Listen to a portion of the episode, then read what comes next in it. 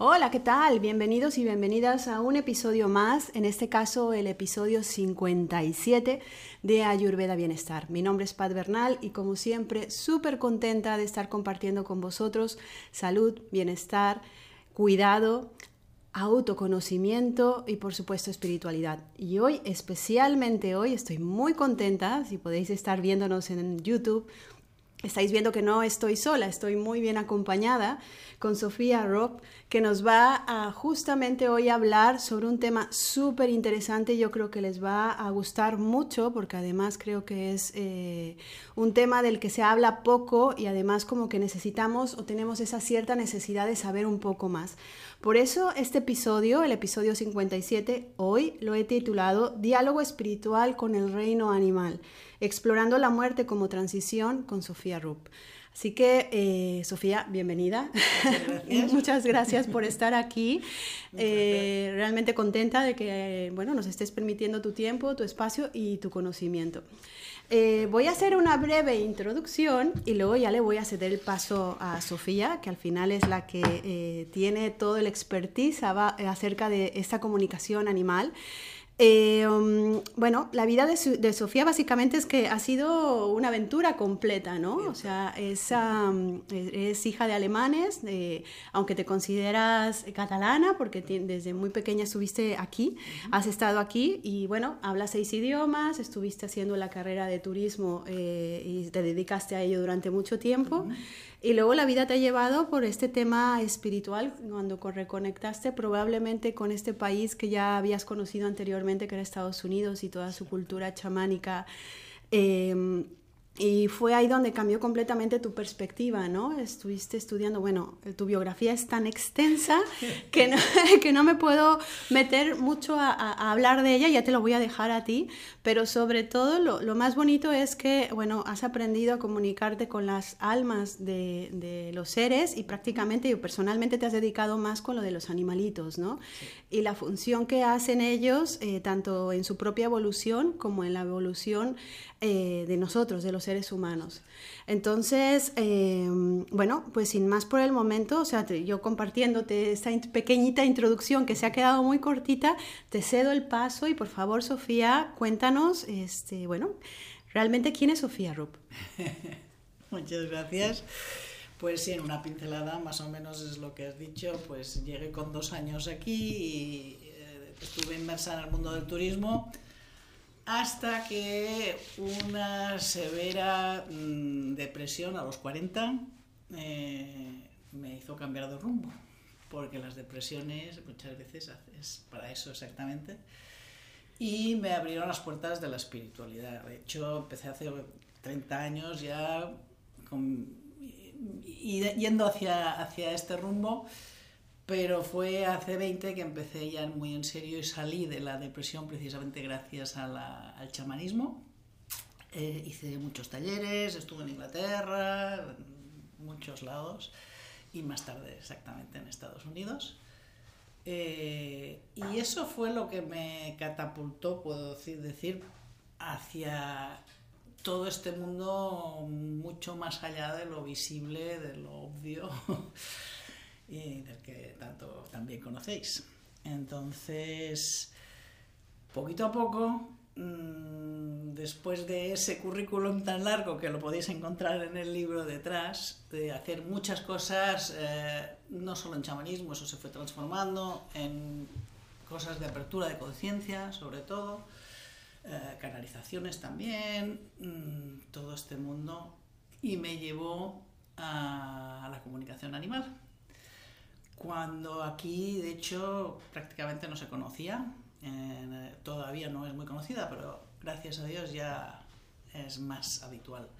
Esto fue en el 2013, que ya dejé completamente el turismo en aquel momento y estuve mirando dónde se hacía más la comunicación animal y hice un pequeño taller en Alemania, pero luego me fui a Estados Unidos ahí es donde realmente ya hacía bastante tiempo que era conocido y hay mucha gente muy buena que lo practica y lo practican en ámbitos como muy dispares, desde en veterinarios, mm, consultas, pues, mm, qué es lo que quiere mi animal mm, en la casa o en la comida y cosas de estas.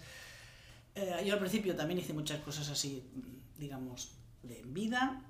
Eh, por ejemplo, una cosa que considero muy importante y sigo haciendo hoy, eh, compatibilidad con otros animales, cuando vamos a adoptar uno, si va a ser compatible mm, con los otros animales de la manada, con las personas y con el lugar. Eso es interesante, ¿eh? Porque al final a veces, bueno, creemos que nada más es porque nos gusta o, de alguna manera que lo que nos impulsa a los seres humanos es el deseo, pero no vemos mucho más allá atrás de qué puede ser lo que realmente sea lo que necesitamos, ¿no? Más allá de lo que deseamos. Exacto.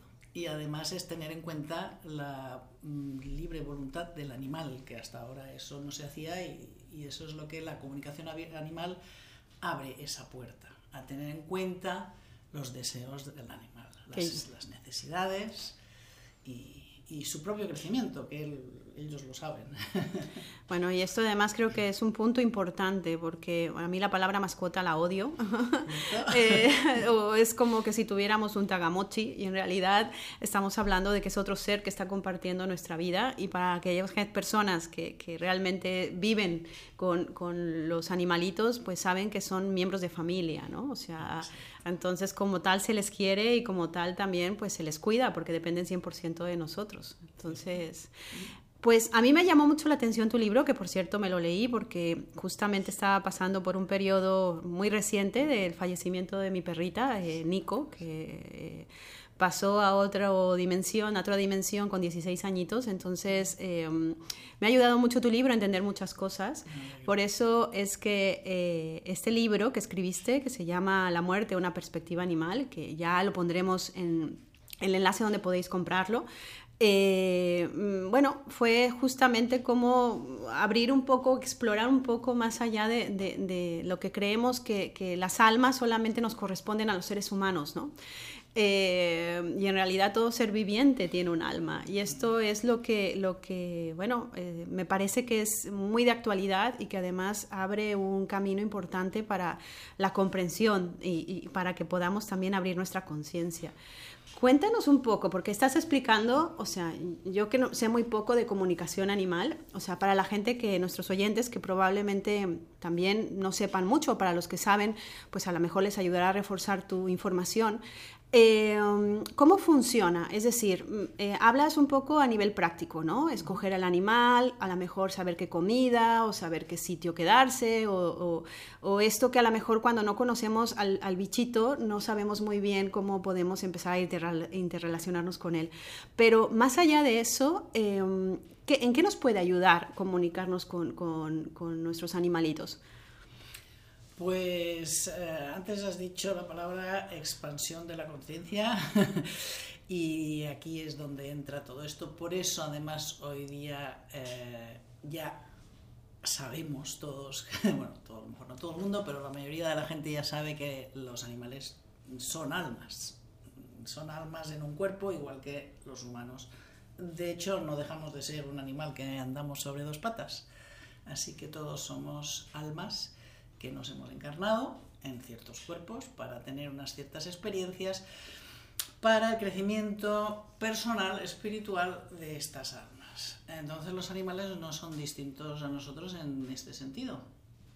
Tienen también una evolución que explico un poquito brevemente en el libro, eh, que también hacen una progresión eh, de crecimiento. Em, para mí la parte de crecimiento personal desde el principio fue mm, lo que más me llamó la atención en la comunicación. Mm, como hemos mencionado, se puede utilizar y se utiliza todavía muchas veces en casos muy prácticos del día a día, pero puede ser que como yo ya estuve más en el tema espiritual y de crecimiento personal, eh, fue esta vertiente la que me llamó más la atención desde el principio. Los mensajes de animales en vida todavía perfectamente. Mm, ¿Por qué hay un, problema? Mm, puede ser físico, puede ser de conducta, eh, no se llevan bien con este, con el otro, eh, muchos, muchas situaciones supuestamente conflictivas que cuando el animal te explica su perspectiva, de repente tiene sentido. y te dice pues el por qué, el que cómo ha llegado ahí y el 90% de las veces tiene que ver con alguna cosa, algún eh, mensaje de crecimiento personal. Ya. Mira, yo había escuchado, y a ver si esto no es así, porque ya me lo dirás, pero que los gatitos, por ejemplo, se ponen más en sitios donde está la mejor energía, ¿no? Mm. Y los perritos se ponen normalmente en sitios donde justamente no está la mejor energía porque actúan como esponjas para ayudarnos, esto a lo mejor no es así, ¿eh? pero yo es lo que he escuchado, como esponjas para ayudar, o sea, para absorber aquello que a lo mejor eh, no nos tocaba a nosotros y, y, ellos lo absorben, ¿no? Que por eso es la nobleza del perro, ¿no? Esto... De hecho es al revés. Ah, hostia. pues mira, perdón por el hostia. pero, bueno, está bien, o sea, que lo comentes. es correcto, es, exactamente, absolutamente correcto, pero son los gatos los que transmutan energías. Eh, gatos y perros son muy distintos en todo, también en esto, eh, también en la, en la intención con la que vienen, con la que se encarnan y con la que están con nosotros. Eh, el caso de animales mm, como de colonias y salvajes eh, es distinto, pero estamos hablando de los que están con nosotros. Los gatos son maestros de la energía, de cambiarla, de transmutarla Vaya. Y, por ejemplo, si un gato se te pone siempre encima al mismo sitio, pues háztelo mirar, porque podría ser que ahí hay algo. algo. Ellos lo detectan y transmutan esa energía. En cambio, el perro está más enfocado al amor incondicional. Eso es lo suyo. Son amor incondicional. El gato va mucho más a la suya eh, y no necesita tanto al humano. En cambio, la relación entre perro y humano es mucho más estrecha el vínculo porque su, todo lo que él hace para nosotros y para sí mismo eh, viene dado por esa capacidad alucinante del amor incondicional que nos enseñan. Cierto. Cierto. Aunque también hay perros que son muy gatos. y gatos que son muy perros, ¿no? Es totalmente Claro, cada uno tiene su personalidad totalmente única, dependiendo de las experiencias que haya tenido, de su vida, de todo, y de cómo haya crecido. Yo tengo un gato que ha crecido con mi perra solo y es muy perro en todo su comportamiento. Sí, es cierto. Bueno, y justamente que ahora que acabas de mencionar a una de tus perritas, a Sama Hall, eh, a mí me pareció muy bonita la historia que contaste, que incluso, eh, bueno, creo que gran parte de toda tu inspiración viene a través de ella, ¿no? O sea, eh, además el nombre ya de por sí es un nombre que tiene mucho significado. No. ¿Te, gustaría hablar un poco de Sama Hall y cómo influyó e impactó en tu vida? Claro, claro, es mi alma gemela, con mucho gusto. Sama Hall quiere decir mi corazón en Wolof, una lengua de Senegal, eh, porque ella cuando nació, que nació en casa, eh, yo todavía no, no, sabía nada de comunicación animal, pero sí sabía de viajes chamánicos y tiene un cierto parecido. Entonces, en un viaje chamánico le pregunté cómo quería llamarse y me mostró un corazón. Qué bonito. Entonces, de ahí, pues por circunstancias, fue a parar con Samahol, mi corazón. Ok. Y Samajol es un ser muy, muy especial, incluso después de haber escrito el libro he ido descubriendo más cosas que los pondré un apéndice en la próxima edición, porque realmente somos almas gemelas, mm, es parte de mi alma. Sabéis que las almas, eh, para tener más experiencias todavía, eh, a veces se parten y se encarnan en dos o varios seres distintos. Entonces esto es el caso con Samajol y yo y, estamos juntas pues desde el principio de los tiempos, más de lo que en el libro describo una regresión que tuve donde la vi venir, que es cuando la reconocí. Más tarde he llegado a saber de que hace mucho más que eso que estamos juntas haciendo el recorrido siempre la una con la otra. Y, hablando de amor incondicional, muy interesante, Samajol una vez estuvo conmigo como mi hermana humana. Y fue un desastre, porque las hermanas se pelean. Y no normal. Lo que hacemos los humanos. Exacto. Entonces, su, su propósito principal conmigo, aparte del amor incondicional que comentábamos, es traerme alegría. Y como hermana, pues no fue tan fácil. Tenemos que superar demasiados obstáculos como humanos. Y ahí decidió que no, no, que volvía como en un cuerpo de un perro y se ha ido encarnando como perro a mi lado, pues a través de los siglos, literalmente. Esto es interesante que lo comentes. Voy a recoger dos cosas que, que creo que son importantes amplificarlas. Una de ellas, que justamente leyendo a Sadhguru, que es un gran maestro espiritual indio, él le hacían una pregunta con respecto a que justamente desde hace 40 años a la actualidad el planeta Tierra está superpoblado, ahora somos 7 mil millones de habitantes, cuando hace 40 años éramos 10 veces menos. Entonces la pregunta que le hacían era cómo podían fabricarse eh, almas en, de alguna manera nuevas, por así decirlo, con tanta velocidad, porque pues claro, el planeta eh, cada vez eh, estábamos pues trayendo más seres humanos al mundo, ¿no? Entonces justamente le explicó esto, que, que lo que explicaba es que eh, como somos una gota del océano, pero no dejamos de pertenecer al océano, mm. eh, entonces de alguna forma el hecho de que como no hay un uno, porque la unidad es, es el, el, ser, el todo, entonces cuando hay esta planificación, porque no quiero utilizar la palabra división, es que es lo que acabas de mencionar, ¿no? Que de alguna manera eh, una sola alma que no pierde su individualidad vivencia al mismo tiempo a través de, otros personajes experiencias de vida eh, que son necesarias para, pues, para, su evolución y en este caso le hablaba sobre todo del karma, ¿no? Entonces, de alguna manera no significa, y esto es importante, que el personaje, que es el que estamos nosotros hoy siendo se divida, sino que estamos hablando del espíritu que habita dentro de nosotros, que al final es uno, y esto eh, lo que hemos venido hablando en, en, podcast, en episodios anteriores, ¿no? Al final... Eh, somos gotitas de un solo océano. Entonces, ante eso justamente es esta, esta vivencias que pueden darse a través justamente de, de, varias eh, seres que están en el mismo sitio, ¿no?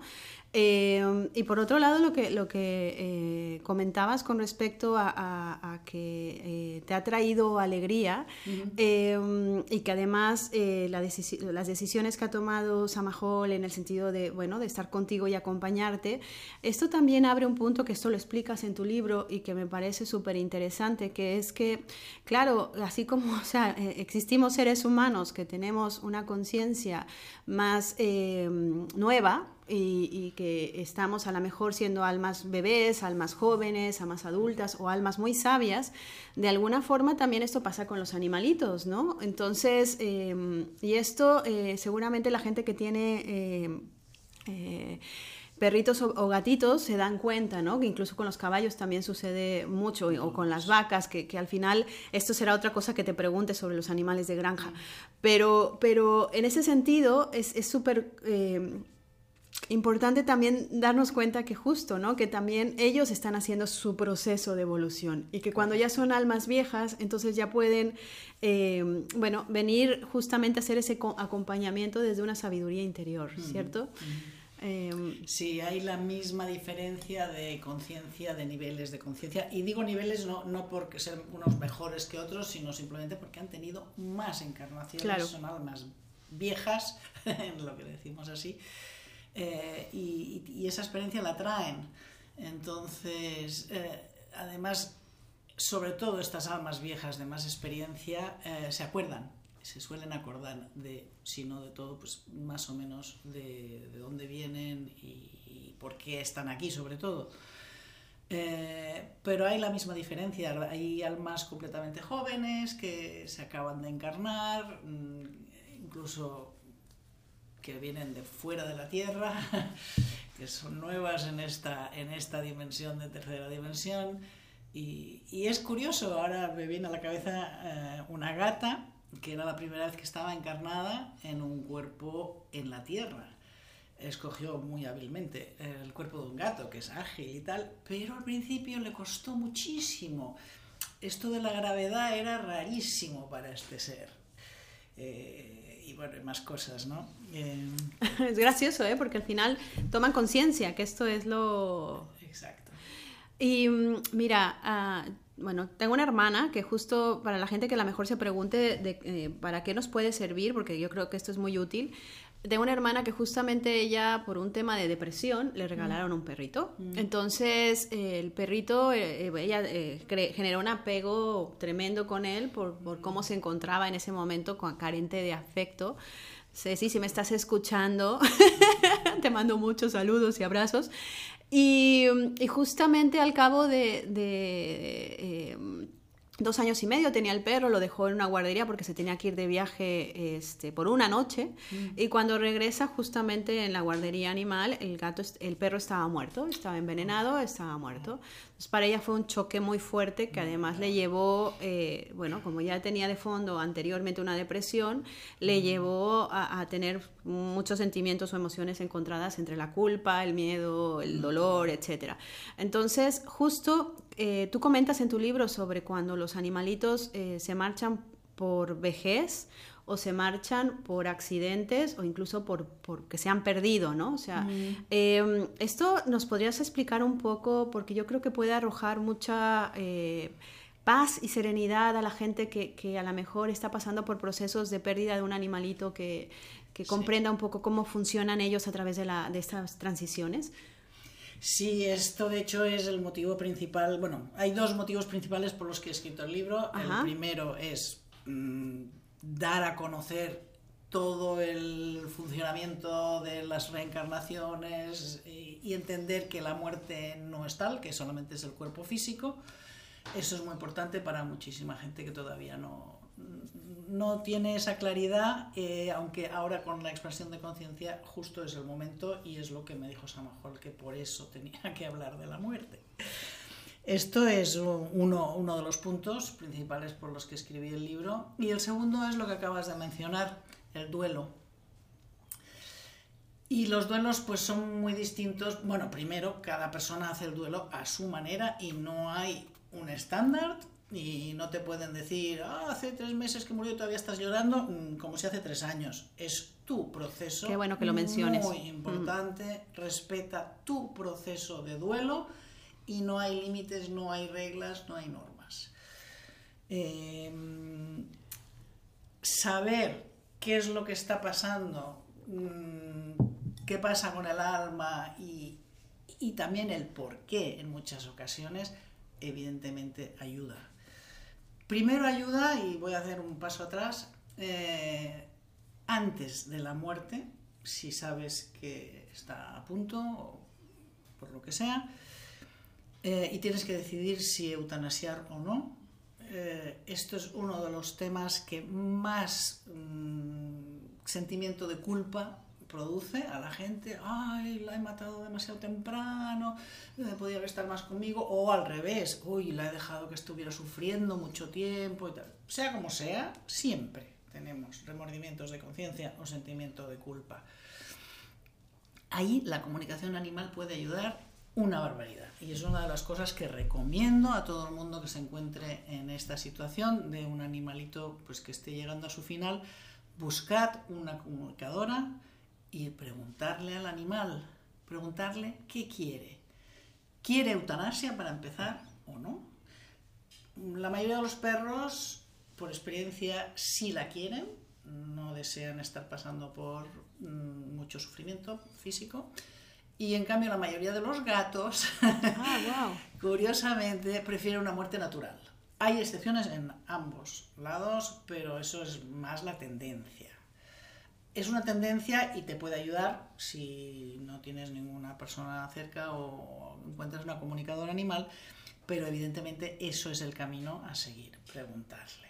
Entonces, por mucho que duela el tenernos que separar de ese ser, sabemos que, que hemos hecho lo que él quería o ella quería, respetar sus deseos y con eso ya no hay el sentimiento de culpa, o no debería, de que lo he hecho mal. Porque, no es la responsabilidad de la persona. Exacto, le devolvemos la responsabilidad al animal. Eso es uno de los puntos eh, muy importantes en cuanto para, para, lo que sirve la comunicación animal y es lo que yo me estoy dedicando ahora mucho en todo el proceso de la muerte. Esto antes, antes de la muerte, pedirles el qué, como quieren, algunos incluso te dan instrucciones concretas de que, lo que quieren eh, para la ceremonia y tal. Eh, y después, pues evidentemente la comunicación con el alma una vez trascendida. Pero en cuanto al duelo, aparte de ser diferente para cada uno, eh, muy personal, eh, hay casos que son más difíciles, lógicamente. Si un animal o una persona, porque no varía de aquí, eh, se muere pues, por causas naturales, por vejez, bueno, lo tenemos asumido que es una cosa que pasará naturalmente. Claro. Estos cuerpos dejan de funcionar. Cuando es por pérdida o cuando es por pérdida, el problema está en que no sabes. Cuando se pierde el animal. Sí, el animal se pierde, se va, no vuelve a casa, no lo encuentras. Eh, eso deja como muy... Inestabilidad completa, ¿no? Exactamente, no, no, no sabemos qué ha pasado. Y si tiene un accidente, lo atropellan o alguna cosa de estas, eh, eso es muy traumático. Ya. O un perro que mata a otro perro, o mata a un gato, estas muertes traumáticas eh, son muy duras. Son muy duras porque son inesperadas, no nos Claro. hemos podido preparar y parece absolutamente injusto. ¿Por qué a mí? ¿Por qué han matado a mi perro? Y Sí, lo vemos como antinatural porque no le tocaba, ¿no? Porque la edad no era la que le correspondía. Exacto. Y el, la parte, o sea, el duelo ya sabéis que tiene unas fases, pues el enfado, la ira, en este caso es muy grande, pues contra el que ha atropellado y tal. Aquí tengo que decir una cosa que menciono en el libro, y es que, bueno, porque me lo ha dicho un gato, no pasa absolutamente nada sin el consentimiento del alma. Eso es muy, muy importante y profundo. Uh, si me permites, voy a leer un breve Por pasaje supuesto. de mi gato Nicky, que precisamente lo atropellaron delante de la puerta de casa, volvía para casa y... Era tu gato. Era mi gato, mi gato Nicky, que no, no hacía mucho que lo tenía adoptado. Eh, y, y fue evidentemente muy duro porque además casi que lo vi delante de la Madre casa. mía. Entonces, comento que creo que la peor muerte es por accidente, porque no nos hemos podido preparar, nos sentimos impotentes, que es injusto lo que ha pasado y nos hacemos mil reproches de lo que podríamos haber hecho o evitado. Entramos en shock y el duelo suele ser mucho más duro. ¿Quieres conocer la perspectiva animal sobre los accidentes? Igual esta no te gusta tanto, pero a mí me ayudó mucho. Cuando atropellaron a mi gato Nicky, a solo un metro de llegar a casa, no entendí nada. Pasé por todas las fases del duelo en 10 minutos y llamé a mi amiga Ana para que le preguntara a Nicky qué había pasado. Y ahora os leo la comunicación con Nicky, con el alma ya de Nicky, que en ese momento se estaba yendo. Nicky estaba muy desubicado, no se lo esperaba, y su alma estaba justo al lado de su cuerpo físico. Ana le explica lo que le ha pasado y que tiene que ir hacia la luz con ayuda de su ángel de la guarda, que también es una cosa que hacemos las comunicadoras. Nicky le dice que, aunque no se lo esperaba, en el plano divino ya estaba planificada su muerte. Él no lo sabía, pero su alma sí. Mi muerte ayudará a Sofía en su camino de comunicadora y en su crecimiento personal. Es una preparación. Aún le vendrán más muertes pronto. Tres días más tarde, Ana vuelve a comunicar y se encuentra el alma de Nicky feliz, planificando ya su próxima encarnación. Hay una perrita negra a punto de tener una camada y Nicky será un perrito macho que acompañará a una niña de seis años en su mutuo aprendizaje. Está a punto de parir. El alma siempre calcula el tiempo perfecto, nada es casualidad. Y como Nicky no estaba enfermo, tenía que ser un accidente lo que le catapultara fuera de su cuerpo para el bien de todos los implicados. El mío, el de la niña y el suyo propio. En esta comunicación, el alma de Nicky además le hizo un regalo muy poco frecuente a mi amiga Ana. Observar en vivo y en directo como un alma se reencarna en la tierra. Fue el mismo Nicky quien cortó la conversación diciendo que ya han empezado las contracciones. y de repente una llamada de luz baja a la tierra y su alma baja rápidamente al vientre de la madre, al cuerpecito del perrito que va a nacer. Bueno, es muy profundo y muy bonito y además creo que nos da mucha ah, claridad, ¿no? Porque ah, al final, como creo que los seres humanos, como vivimos tantos años, tenemos tanto miedo a la muerte em, y si no existiera la muerte no habría vida. De la misma manera que si no existiera la salud, eh, la enfermedad no habría salud. O sea, estamos en un mundo de contrastes. Entonces, eh, lo mencionas en tu libro y creo que es importante que justo como nuestros, eh, nuestra familia eh, animal vive poco tiempo, nos ayudan justamente, que era lo que comentabas, a, entender estos procesos, de, estos ciclos de transición de una manera que, que, nos puedan también ayudar a nuestro proceso de evolución. A nivel personal, yo he tenido dos perras que han sido dos grandes maestros en realidad han sido familia, han sido y cada una ha dado algo, pero justamente a través de su muerte es cuando he dado un salto cuántico de evolución. O sea, siempre tenemos la capacidad de decidir quedarnos en el victimismo y en el sufrimiento, que esa es nuestra decisión, o no tenemos las herramientas para hacer otra cosa, pero también tenemos la oportunidad entre los procesos más dolorosos de ver en realidad dónde puede estar nuestra propia transformación personal, ¿no? Es decir, no tapar agujeros, sino en realidad eh, sanar esos agujeros. Eh, justamente una colega me decía, la biología lo que hace es que cuando hay un agujero, inmediatamente la naturaleza lo invade. Eh, em, y esto lo vemos a lo mejor si hacemos un agujero en la tierra, lo dejamos y al poco tiempo estará ese agujero con hierbas o, con más tierra, ¿no? Y eso pasa en el cuerpo humano también. Cuando quitamos una víscera, por lo que fuera, inmediatamente el cuerpo eh, expande las vísceras o los órganos que tenemos dentro y, ese agujero se queda lleno.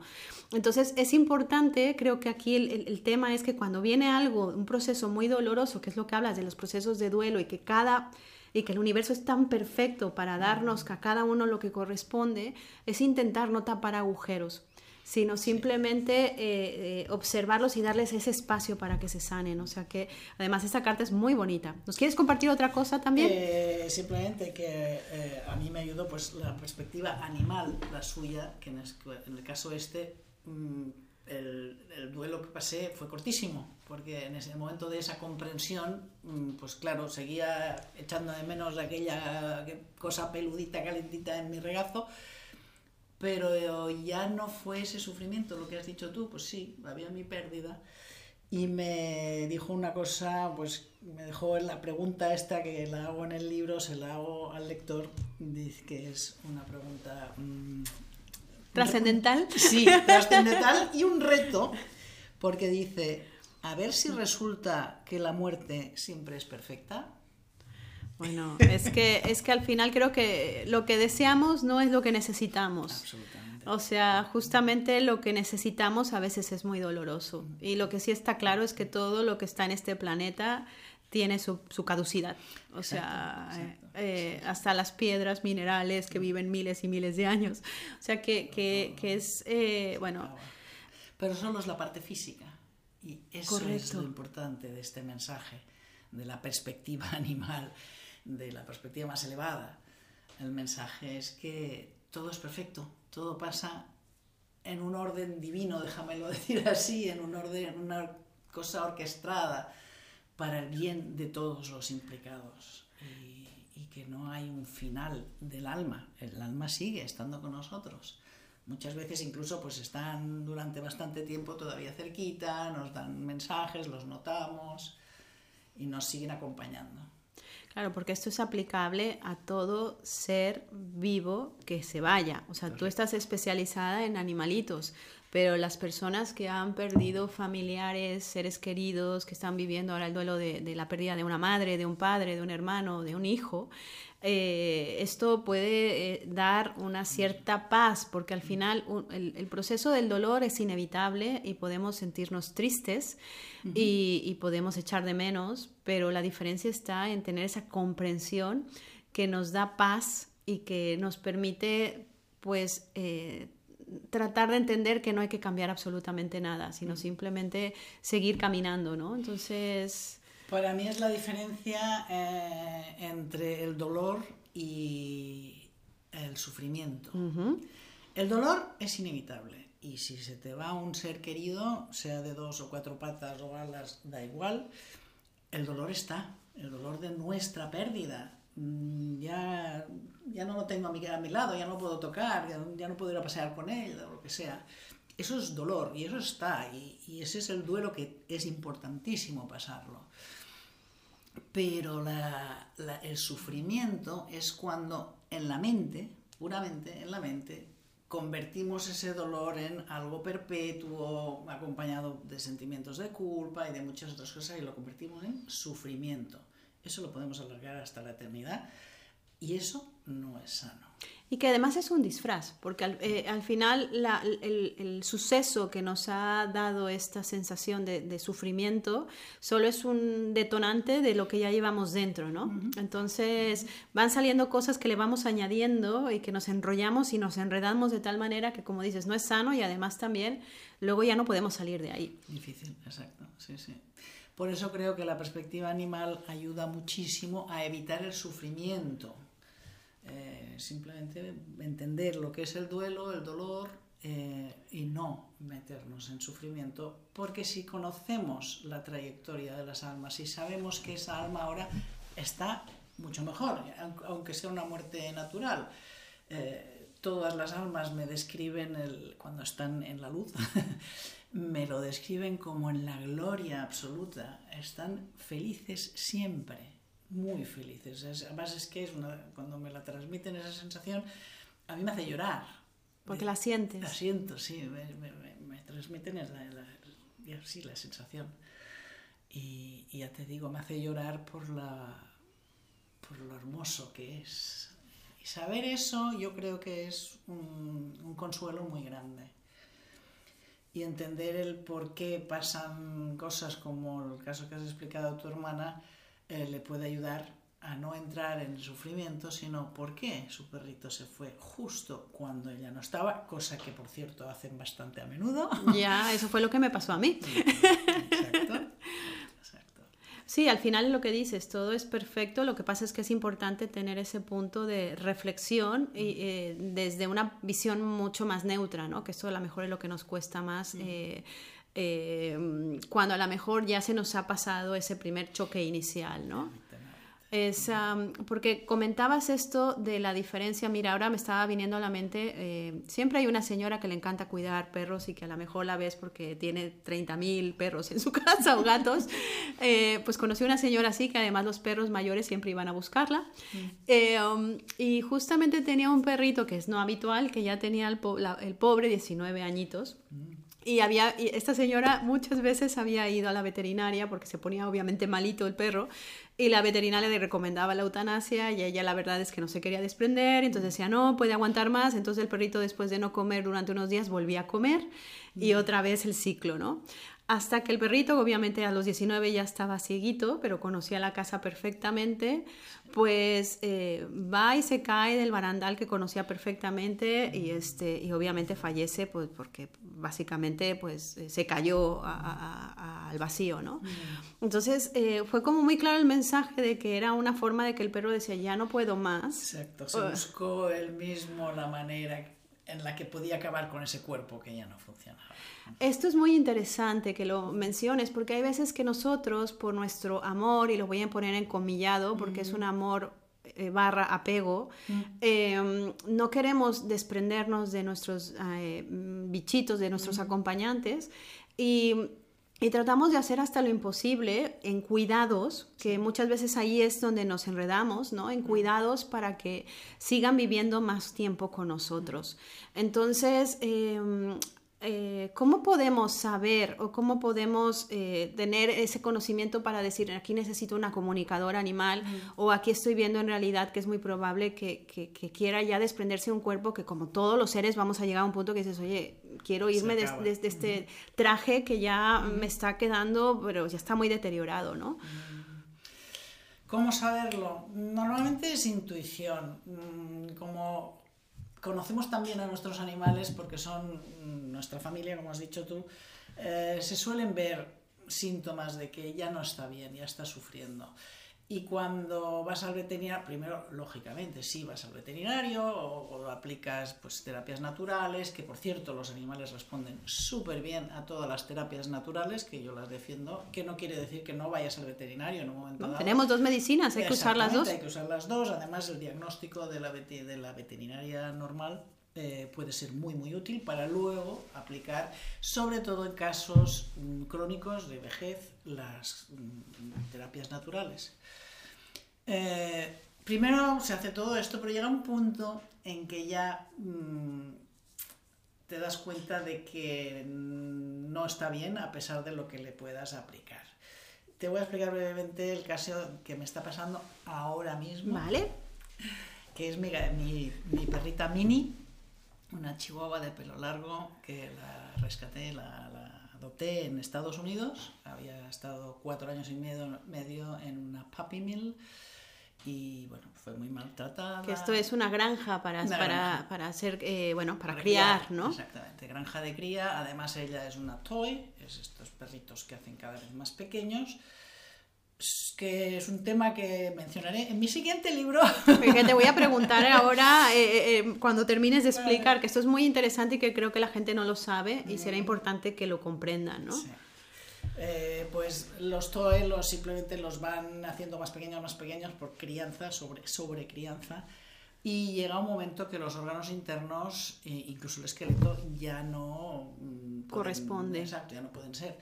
Y una de las cosas más clásicas de todos los perritos pequeños, sobre todo de los Toe, que además mm, Toe quiere decir juguete. Ya, mm, ya. A ver, estamos hablando de que están criando animales, perros para ser juguetes. ya, sí, sí, sí. Eh, pues uno de los temas principales es su corazón. El corazón no se puede encoger más y, y es demasiado grande. Mm, he hecho una radiografía. Eh, y Mini, toda su caja torácica, todo es corazón. No hay sitio para nada más. Claro, los pulmones deben de estar muy oprimidos. Y su, su, su, su garganta, su em, tráquea y, el conducto del aire. Entonces, en cuanto se anima un poco, sea porque se enfada, porque tiene que ladrar o porque se, está contenta y salimos y tal, el corazón late más fuerte y la ahoga, le corta el aire y está todo el tiempo tosiendo y, ah, ah, ah, y lo está pasando muy mal. Eh, hace ya dos años eh, que empezó eh, a manifestarse este problema, se me cayó muerta, literalmente. Cayó del lado, se le vaciaron los esfínteres y ahí estaba. Pero yo estaba al lado y la reacción natural que tenemos todos los humanos fue intentar ayudarla. Y le hice un poco de pasaje cardíaco y como era cosita tan pequeña, realmente volvió. Eh, le hice preguntar a mi amiga Ana qué, había pasado y qué es lo que estaba pasando ahí y me dijo que ella de hecho ya había cumplido con todo lo que tenía que hacer y que se quería ir, quería salir de este cuerpo que ya no estaba funcionando bien y que por favor no la volviera a reanimar si pasaba. Le he hecho esa promesa Ah. De momento no ha pasado. No hasta el punto de morirse, sí que se quedará inconsciente, pero entonces simplemente la ha aguantado y como estaba todavía el cuerpo vivo, aunque inconsciente, ella misma ha vuelto. Y por circunstancias, pues mira, ha estado dos años así. Ahora, en cambio, que hemos hecho una mudanza, nos hemos cambiado de casa eh, y de vida casi casi.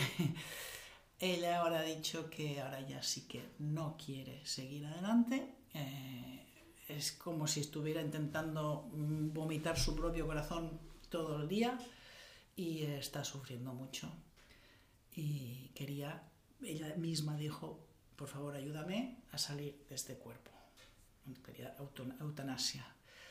Eh, evidentemente es duro para mí, pero yo le respeto absolutamente sus deseos, porque el intentar hacerle cosas y darle medicación y todo lo que tú quieras, que seguro que se podría hacer algo, eso sería un punto de vista absolutamente egoísta de mi parte, porque yo quiero que se quede conmigo. Y que lo confundimos con amor. Ahí está. En cambio, eso es egoísmo. El amor es dejarla ir cuando ella me pide que se quiere ir. Es amor incondicional, al final. Que es lo que nos están enseñando. Pero aún así, pues yo estaba como muy confundida de cuándo lo hago y cómo lo hago y no sé qué, que no sé cuál es el momento. Lo que decía de la eutanasia, que es muy difícil saber cuándo. Y se lo pregunté yo, eh, hace dos días además, nada más, y me dio unas instrucciones muy claras. Me dijo, tenemos un, un, un, olivo, un olivo nuevo, y me dijo, en el momento que hayas preparado mi tumba en las raíces del olivo. Perdona. no, está bien, claro, es normal. En el momento que esa tumba esté preparada, llama al veterinario. Esa es una instrucción muy clara y me ha quitado bien peso de encima de, de, no saber cuándo, esta semana, la semana que viene, cuándo lo hago. Pues me ha dado una instrucción muy clara. Y evidentemente no voy a retrasar el, el preparar la, la tumbita suya porque eso volvería a ser el, sí, es ahí, pensamiento creo que es... digamos, de, ay, lo puedo retrasar. No, yo en cuanto tenga la posibilidad, mañana viene un chico, me va a ayudar y cuando esté listo voy a llamar a la veterinaria. Yo creo que esa es la mayor enseñanza que nos están dejando, ¿no? Es el, el, el dejar de lado nuestro ego y, y, y, empezar a entender que el amor no es como nos han enseñado, que es un amor muy condicionado y muy limitante, uh -huh. donde es a través de si tú me satisfaces, yo voy a estar bien. Y eso, y eso lo hacemos a través de todo lo que nos rodea, no solamente de nuestros animalitos, sino es a través de mi pareja, de mi padre, de mis hijos, de mi entorno en general. En el momento en que tú dejas de, de, de hacerme feliz, y lo pongo entre comillas, mm. entonces eh, cambio mi, mi relación contigo en un instante, ¿no? Y con los animalitos también esto creo que es una gran enseñanza, porque al final creo que eh, con ese amor incondicional que ellos tienen de una manera muy natural, mm. nos enseñan, creo que, a, a vivir eh, justamente, y lo voy a poner entre comillas, de una forma mucho más animal en ese sentido, sí. y no tan humanizada uh -huh. como estamos ahora, entendiendo la humanización como la despersonalización el individualismo, ¿no? O sea, en el, el sentido de solamente yo, mi, me, mío y, y, y no pensar de alguna manera en lo que el otro realmente necesita, sino en lo que yo necesito. Para mí es una cuestión de respeto. Claro. Respeto hacia el otro ser, mm, de cualquier tipo. Es respeto, eh, valorarlo como el ser completo que es. Que dependa de mí, de que le doy de comer y todo esto, pues sí, claro. Pero ella es un ser, ella es una, un alma. Claro, no ha venido a satisfacer nuestras necesidades, o sea, ha venido a acompañarnos y también nosotros hemos estado ahí para acompañarlos, pero... Sí. En casos, por ejemplo, como la Mini, el, el, crecimiento personal suyo en esta encarnación ha sido prioritario, por eso ha pasado... Dolor, procesos de mucho dolor. Retos grandes, porque ha sido para su propio crecimiento más que para el mío, pero vino conmigo para precisamente yo tener conocimiento de todos estos temas que pues voy a mencionar más adelante, eh, porque yo no sabía nada ni de los TOEs ni de todos estos problemas. Entonces a mí me ha aportado eso, me ha traído esa sabiduría, conocimiento, pero ella ha hecho su proceso. Eh, o sea, los animales muchas veces vienen para, sobre todo para acompañarnos a nosotros en nuestros procesos pero mm, ellos hacen el suyo y a veces hay encarnaciones en las que sobre todo vienen por el suyo, que es en este caso. Eso está muy bien. Estaba pensando ahora, Sofía, ¿qué le dirías? Ahí tengo dos preguntas, ¿sabes? Una, ¿qué le dirías a aquellas personas que a lo mejor han tenido eh, un perrito o un gatito y por una experiencia traumática, ya es por una un fallecimiento del animalito, mm. han decidido, que de estos hay muchas personas, seguramente alguno me está oyendo, no tener nunca más un animalito, porque el sufrimiento ha sido tan grande, y aquí pongo la palabra sufrimiento, eh, que, que prefieren no vivir esa experiencia porque todos sabemos que la vida del gato o del perro es mucho más corta que la nuestra.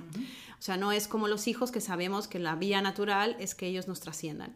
Entonces, por un lado, ¿qué les dirías a, a, a estas personas que, que, que, bueno, que han decidido cerrar las puertas y te hago la siguiente pregunta. Y la otra pregunta sería, ¿cómo saber si estamos preparados? ya sea porque eh, falleció nuestro animalito y ahora estoy en proceso de duelo y, mm. y, veo claramente que no es el momento para tener a otro bichito, mm.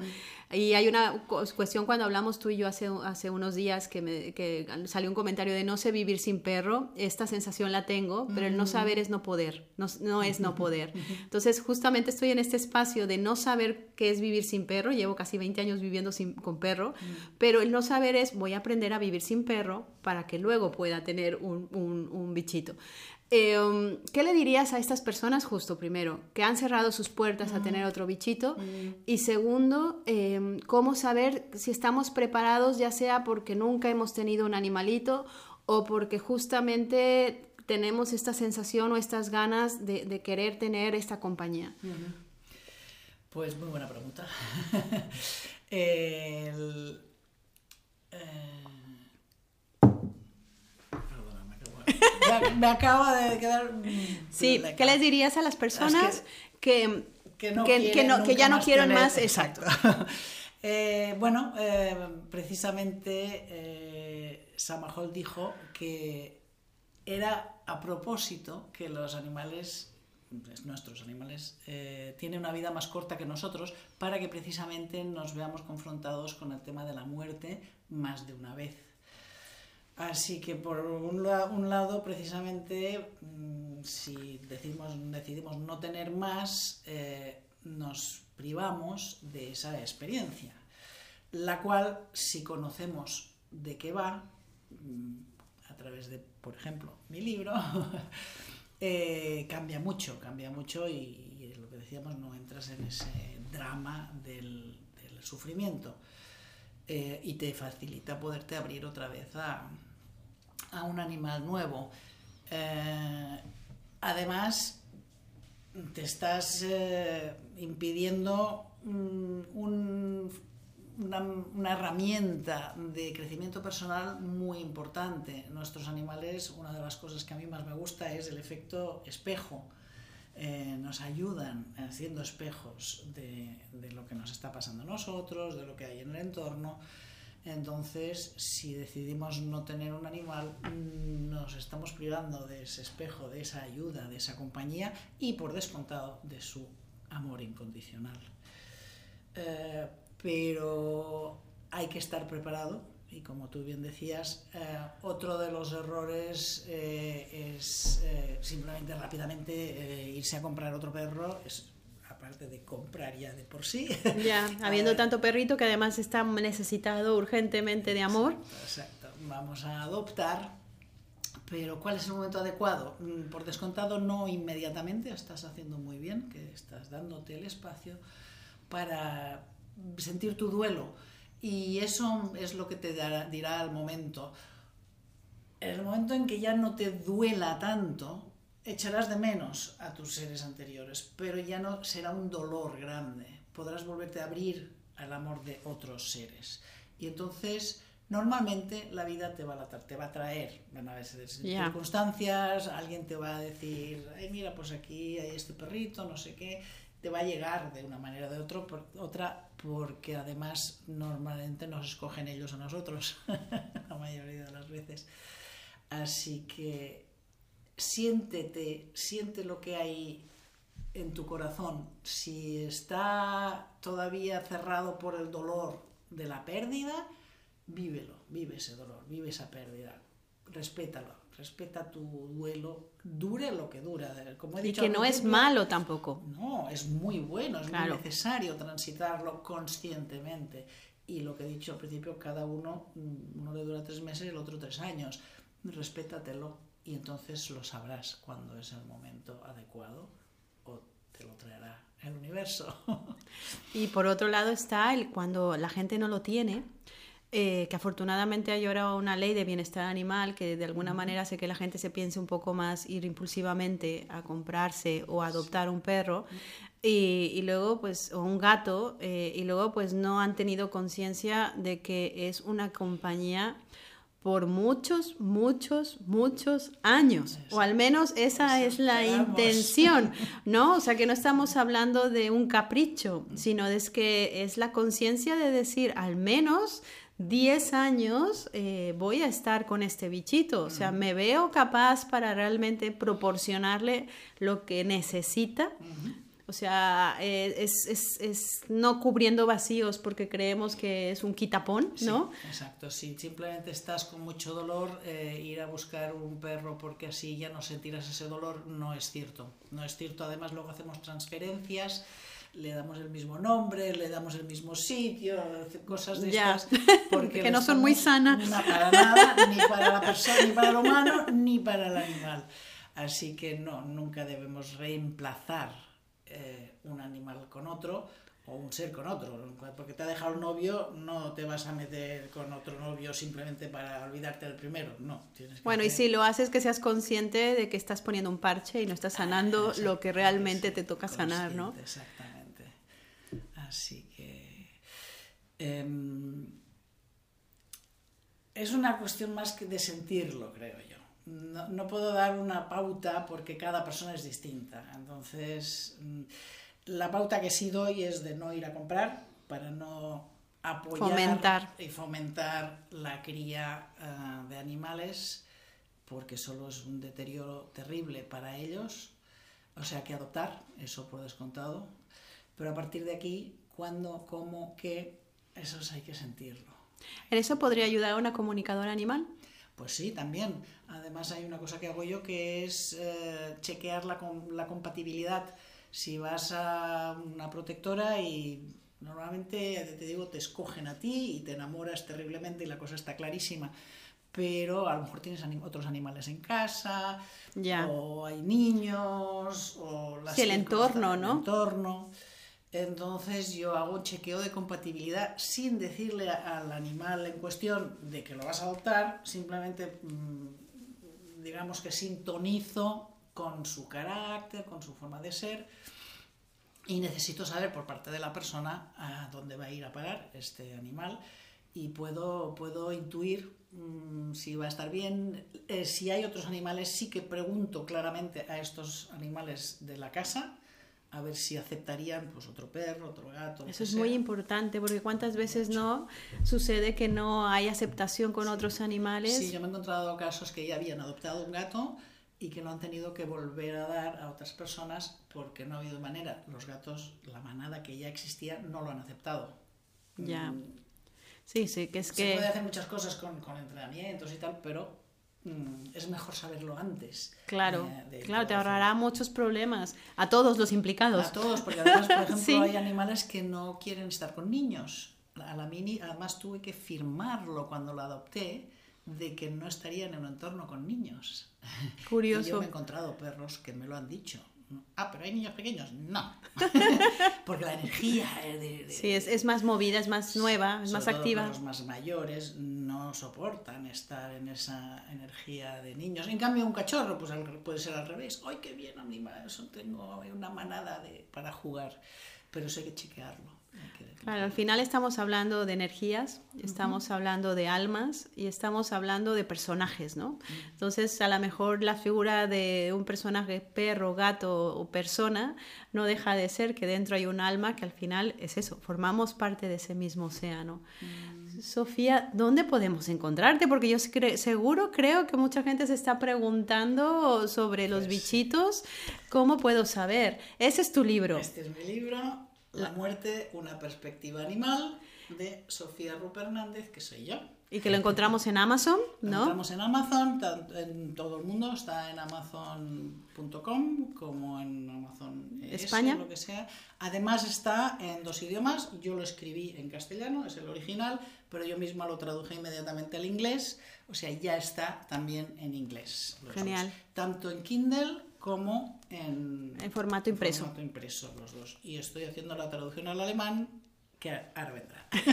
ok, y además de eso podemos consultar, eh, también hacer consultas contigo, ya eh, entiendo, eh, vía online, ¿no? En tu página web, que también dejaremos abajo en la descripción de, tanto del podcast como del vídeo, para que puedan contactar contigo y sobre todo para encontrar ese bienestar que yo creo que es lo que estamos buscando todos, eh, ese bienestar no solo animal, sino ese bienestar eh, de familia, ¿no? Que al final yo creo que es el motivo justo la manada, que estamos por el motivo, a lo mejor probablemente si estás escuchando este episodio es porque tu conciencia está más despierta y seguramente si tienes eh, animalitos en casa también sabes que eh, bueno, que tienen un, alma profunda y que, y que además eh, son acompañantes que, que, te van a dejar una huella, eh, pues ahora sí que indeleble, ¿no?